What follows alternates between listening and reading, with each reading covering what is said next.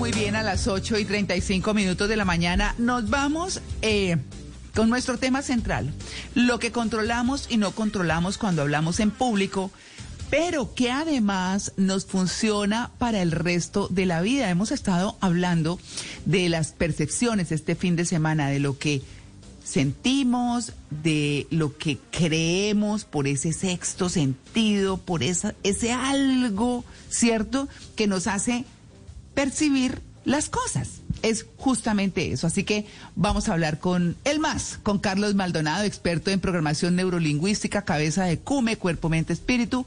Bueno, Carlos, buenos días. María Clara, un inmenso placer saludarte, a Malena, a Luis Carlos, a toda la mesa y por supuesto a todos los oyentes que están en alguna parte del planeta. ¿Cómo les va? Bueno, muy bien. ¿Qué controlamos y qué no controlamos cuando hablamos en público, Carlos? Pues mira, es que esto es muy importante porque tiene que ver con las creencias que yo tengo. el error que comete la mayoría de personas al hablar en público, y aclaremos que por hablar en público no se requiere una audiencia de 50 mil personas, puede ser frente a otra persona. Caemos en el error a veces de mm. querer controlar o de querer trabajar en nuestra mente sobre lo que no podemos controlar. Yo no puedo controlar la reacción de la gente. Yo no puedo meterme a mm. sus cabezas a decirme, mire, cuando yo hable quiero que sonrían y quiero que sientan lindo. Yo no puedo mm. controlar la reacción del público y es lo que normalmente la gente hace.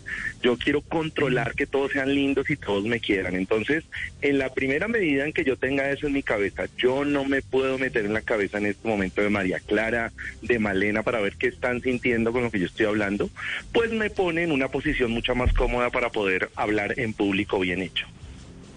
Claro, eso es como cuando, eh, eh, por ejemplo, en lo, en lo particular, cuando presentaba noticias en televisión, yo siempre pensaba que le hablaba a la cámara y no al montón de gente que había detrás de la cámara. Y yo decía, le hablo a este aparatico, a mis compañeros del estudio y listo. Y así me quitaba mucho del nerviosismo que, que eso producía.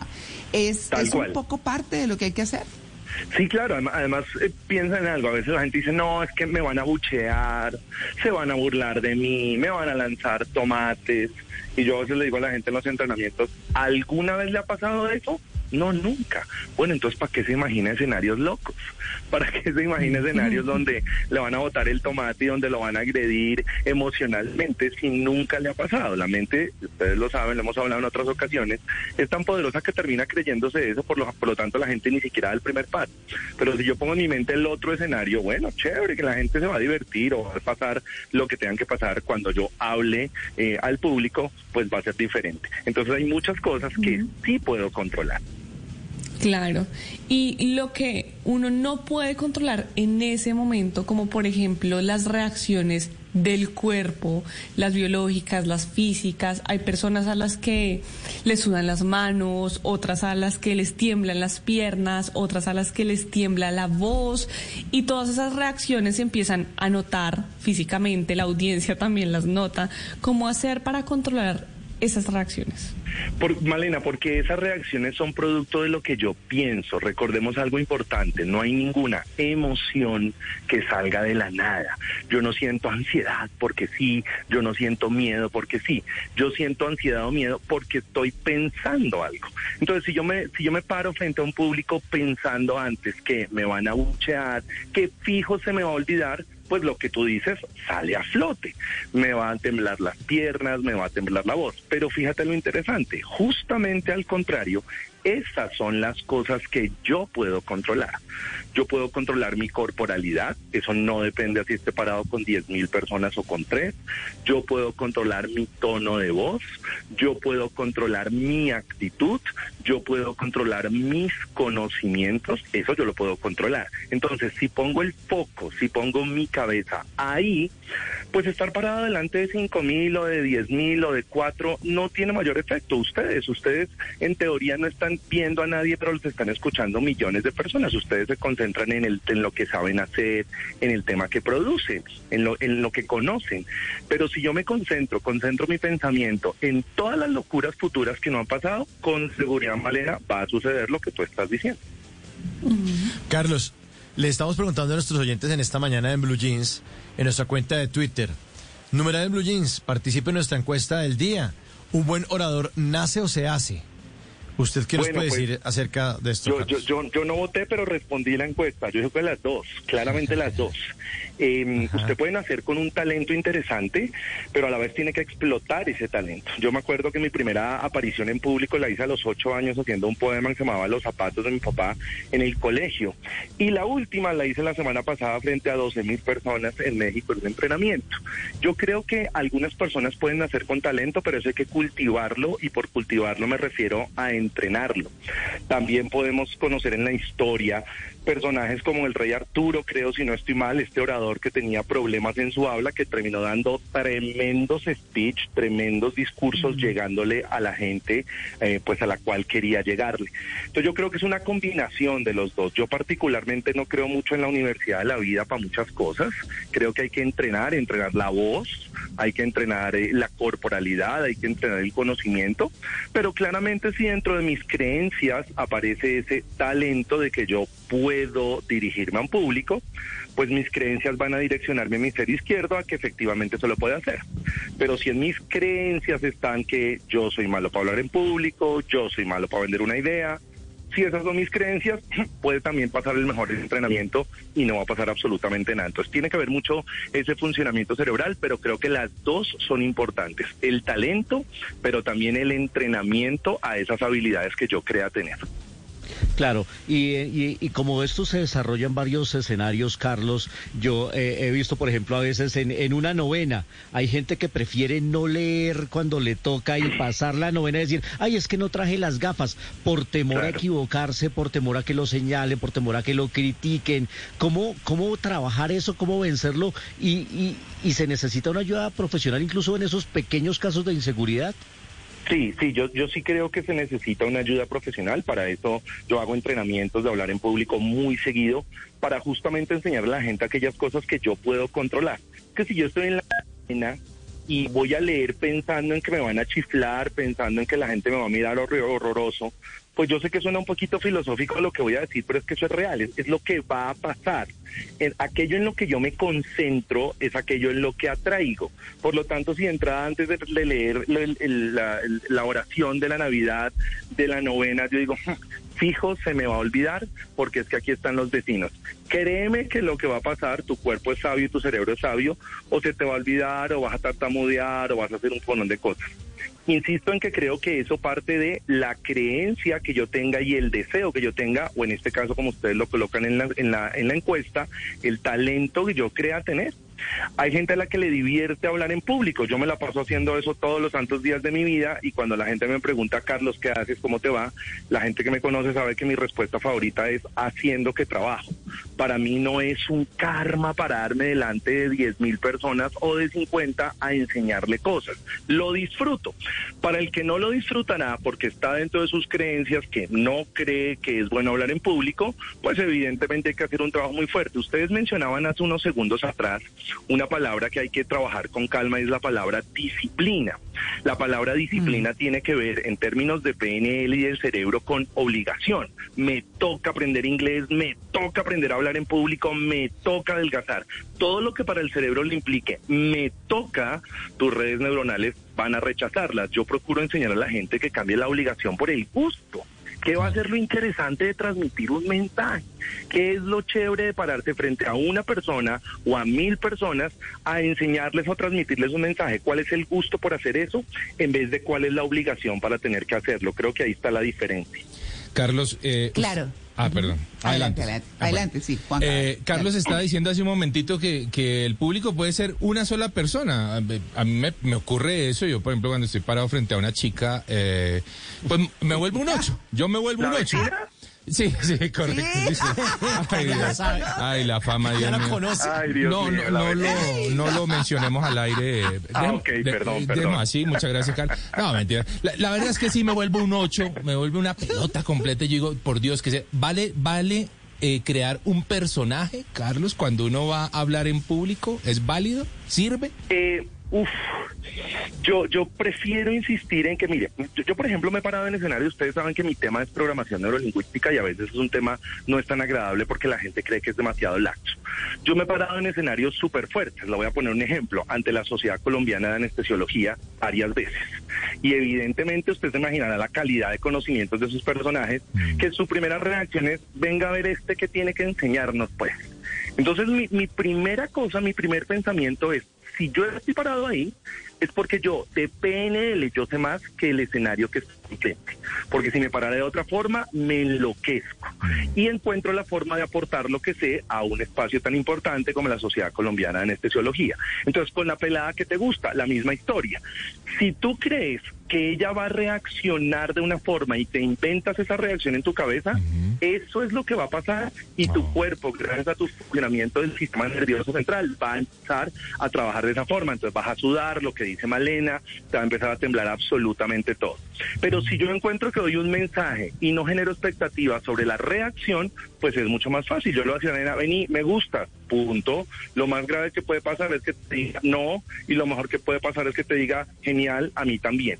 El crear un personaje, porque yo creo, es mi creencia que no es tan agradable, porque no eres tú. Es como cuando las, las personas son tímidas, hagamos el ejemplo de un hombre que es tímido y se va a un bar y ve a una niña linda y para caerle lo único que se le ocurre es meterse tragos para poderle decirle con tragos que está linda y que está hermosa. Fíjate que se puede ser un personaje, pero cuando se le acaben los tragos, volvió a la normalidad de la timidez. Es mejor entrenar Ese soy yo, ese soy yo. Carlos.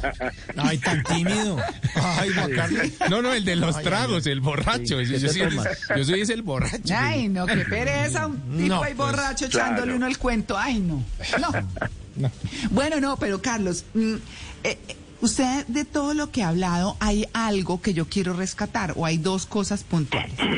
Una es el talento y otra es el carisma, porque Sí. puede haber gente que habla muy bien, que se expresa de la manera adecuada, pero que no, no llega, no tiene ese Sí. carisma, ese algo que dice, oiga, tan chévere cuando habla fulano o tan chévere cuando habla sultano, porque, porque como que no le alcanza, no, no sabría explicarlo mejor, pero, pero esas dos cosas parecieran fundamentales y hay cosas que en la vida no se aprenden, se tienen. Eso es una creencia mía. No, no, no. Por- eso te digo, eh, te digo, María Clara, que es una combinación de las dos cosas. Y sin meternos en política, el mejor ejemplo es la política. Hay gente que tiene tremendas ideas, no importa el bando, si es la izquierda, la derecha, el centro, no importa eso. Tienen muy buenas ideas, pero tienen una manera de transmitirlas perversas, que a la gente, no importa el bando, le terminan chocando. Entonces, lo que tú dices es completamente cierto. Yo debo tener conocimientos, otra vez voy a decirlo, súper Sí, entrenador es que sí. P- de PNL, pero si tú me pones en este momento en Blue Jeans a hablar de cocina, voy a empezar a, porque no tengo ni idea del tema, porque no me interesa Claro. el tema, entonces obviamente voy a, a caguear, voy a hacer de todo. El conocimiento claramente es importante, por supuesto que es importante y es para mi gusto la base fundamental. Si vas a hablar de peras, pues conoce qué son las peras. Y ahí en adelante empieza un proceso de entrenamiento aptitudinal y entrenamiento actitudinal que es fundamental. Entonces puedes entrenar la voz, puedes entrenar tu corporalidad, puedes entrenar cómo moverte si el escenario es virtual, puedes entrenar tonos de voz si el entrenamiento es eh, virtual, el otro era presencial, etcétera, etcétera. Entonces es un combinado de las dos cosas. No le puedes dejar solamente todo al talento y pararte y creer que con ser talentoso, porque puede que seas chistoso, pero no vas a llegar a la profundidad que lo que quieras llegar. Puede que seas ameno, pero de ameno no pasa. Entonces la persona chistina. Habla lindo, pero de fondo nada. O tampoco puede ser el solo conocimiento, donde sabes mucho, pero lo que tú estás diciendo no sabes transmitir. Es un combinado de las dos cosas y eso se entrena. Claro, Carlos, y, y este trabajo, este entrenamiento que se hace para superar esas barreras o para adquirir herramientas, ¿es mejor hacerlos a una edad temprana y no mayor? Eh, como dice el famoso refrán, loro viejo no aprende a hablar. No, e- e- sí ese- ese refrán es una creencia limitante. Es- Ese refrán claramente es una creencia limitante. Yo conozco y yo entreno, he entrenado oradores de 20 años y he entrenado oradores de 60. No, no tiene nada que ver con, con la edad. Tiene que ver para mí con la disposición y como lo decía hace unos segundos atrás, con el gusto. Yo puedo querer a los 20 años ser orador o me obliga mi papá a ser orador porque eso da plata. Voy a colocar un ejemplo. O puedo a los 60 años estar obligado porque no tengo más de qué vivir o porque tengo el gusto para hacerlo. Entonces no, no creo que tenga nada que ver con la edad, tiene que ver con las creencias, el deseo y las ganas que yo tenga para ser entrenado, para, para poder aprender herramientas que me permitan claramente hacerlo mejor ante cualquier tipo de público. Claro. Carlos. mm, así, adelante, Mauro. Adelante. Eh, qué pena, Marca. Es que eh, me acuerdo de unas líneas del comediante Jerry Seinfeld, uno de los grandes comediantes de Estados Unidos de stand-up. Entonces decía que uno le tenía más miedo a hablar en público que a la muerte, ¿no? Y terminaba diciendo, o sea que uno prefiere estar metido entre el cajón que ser el cura que está dando la misa del funeral. ¿no? Totalmente de acuerdo, totalmente de acuerdo.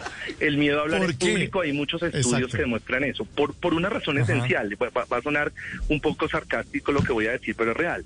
Pues muerto ya no tienes que te critiquen o por lo menos tú ya no escuchas, ya estás muerto, luego Sí. si hablan bien o mal de ti ya no lo escuchas. Mientras que si estás parado enfrente de una tarima, estás, eh, estás siendo observado, esa es una de las creencias que a veces me dice la gente, ay Carlos, es que me, me da pararme la gente porque me observan. Y yo pues obvio que te van a observar porque usted está ahí enfrente. La gente no puede tapar los ojos, pues. Entonces, claramente vas a ser observado, claramente vas a ser juzgado.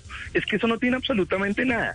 Si yo me meto a hablar en público con esa creencia, me van a observar y me van a juzgar, pues la saco de mi zona de susto, porque ya sé que eso es lo que van a hacer. Me van a juzgar por lindo o por feo. Me van a observar, van a ver cuchiche, lo normal.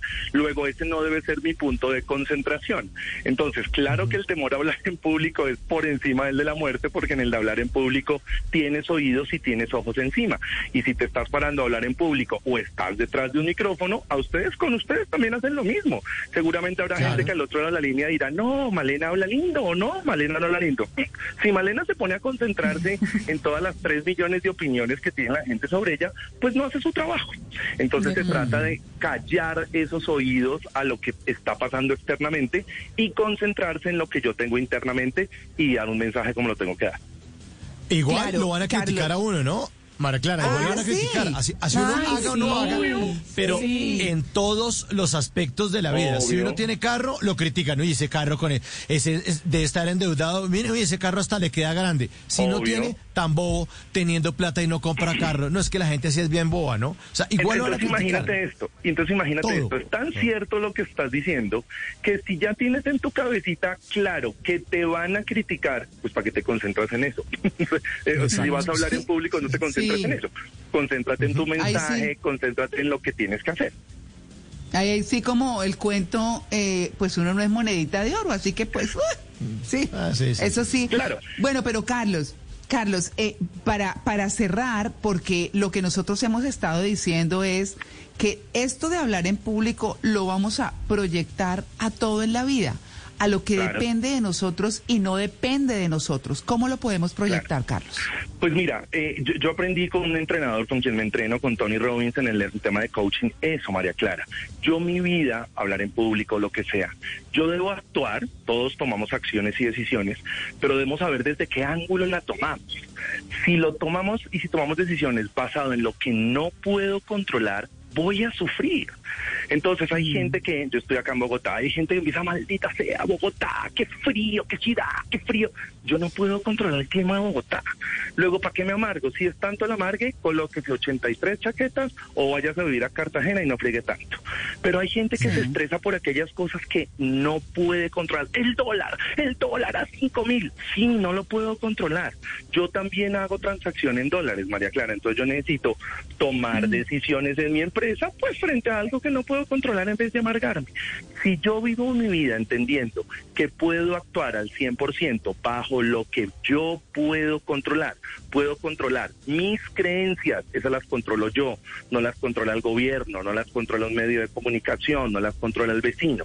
Yo puedo trabajar sobre lo que yo controlo, que se llaman mis pensamientos, eso los controlo yo. Mis emociones, esas las controlo yo, pues es mucho más fácil generar resultados en cualquier área. Pero si me pongo a concentrarme y actuar basado en lo que no controlo, con absoluta seguridad termino enloqueciéndome por, por ese pequeño detalle. No lo controlo.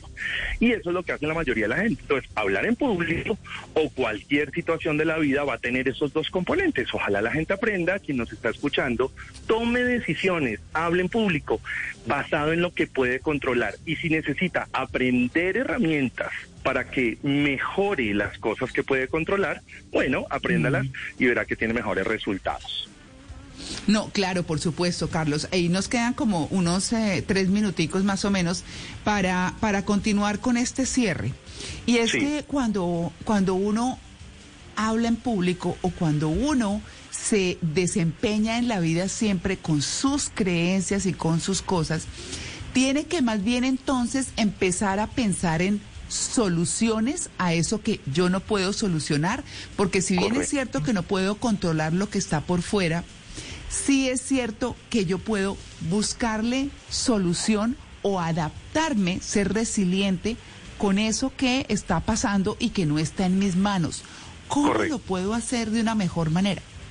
Por, adaptarse, y es muy importante la palabra que utilizas, María Clara, por adaptarse no se entienda quietud, porque la gente le encanta, bueno, Dios proveerá, el tiempo lo dirá, la vida lo dirá. Yo soy más amigo de actuar chévere el tiempo, hmm. chévere Dios desde la creencia que tengas, pero yo soy más amigo de actuar. Entonces, en la situación en la que no puedo controlar, tomo acción.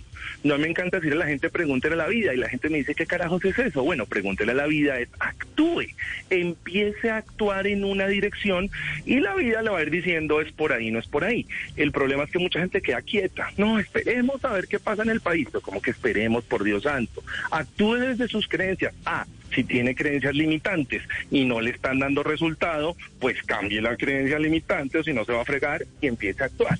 Lo que pasa es que como somos fantásticos, mejor dicho, nos encanta predecir el futuro. No, esto se va a acabar en tres años, digo miércoles. ¿Dónde está la bola de cristal? Si yo no puedo, yo no puedo tomar decisiones basadas en el futuro. Ayer hablaba una empresa y yo le decía a la empresa, mire, eh, es que es bueno que los datos a uno lo guíen hacia una decisión, pero no es bueno que los datos te hagan tomar decisiones. Son dos cosas completamente mm. diferentes. Hay los datos, yo no los controlo, pero lo que yo haga con los datos, eso sí los controlo. Por lo tanto, se trata, María Clara, de actuar. Esa es la parte clave. Claro, por supuesto. Bueno, Carlos, pues hemos llegado al final de este fantástico tema que nos ha servido no solamente, como decíamos, para el tema de hablar en público, que es tan importante, sino para proyectarlo a todas esas cosas que además en las cuales tenemos mucho movimiento en Colombia por estos días y globalmente también.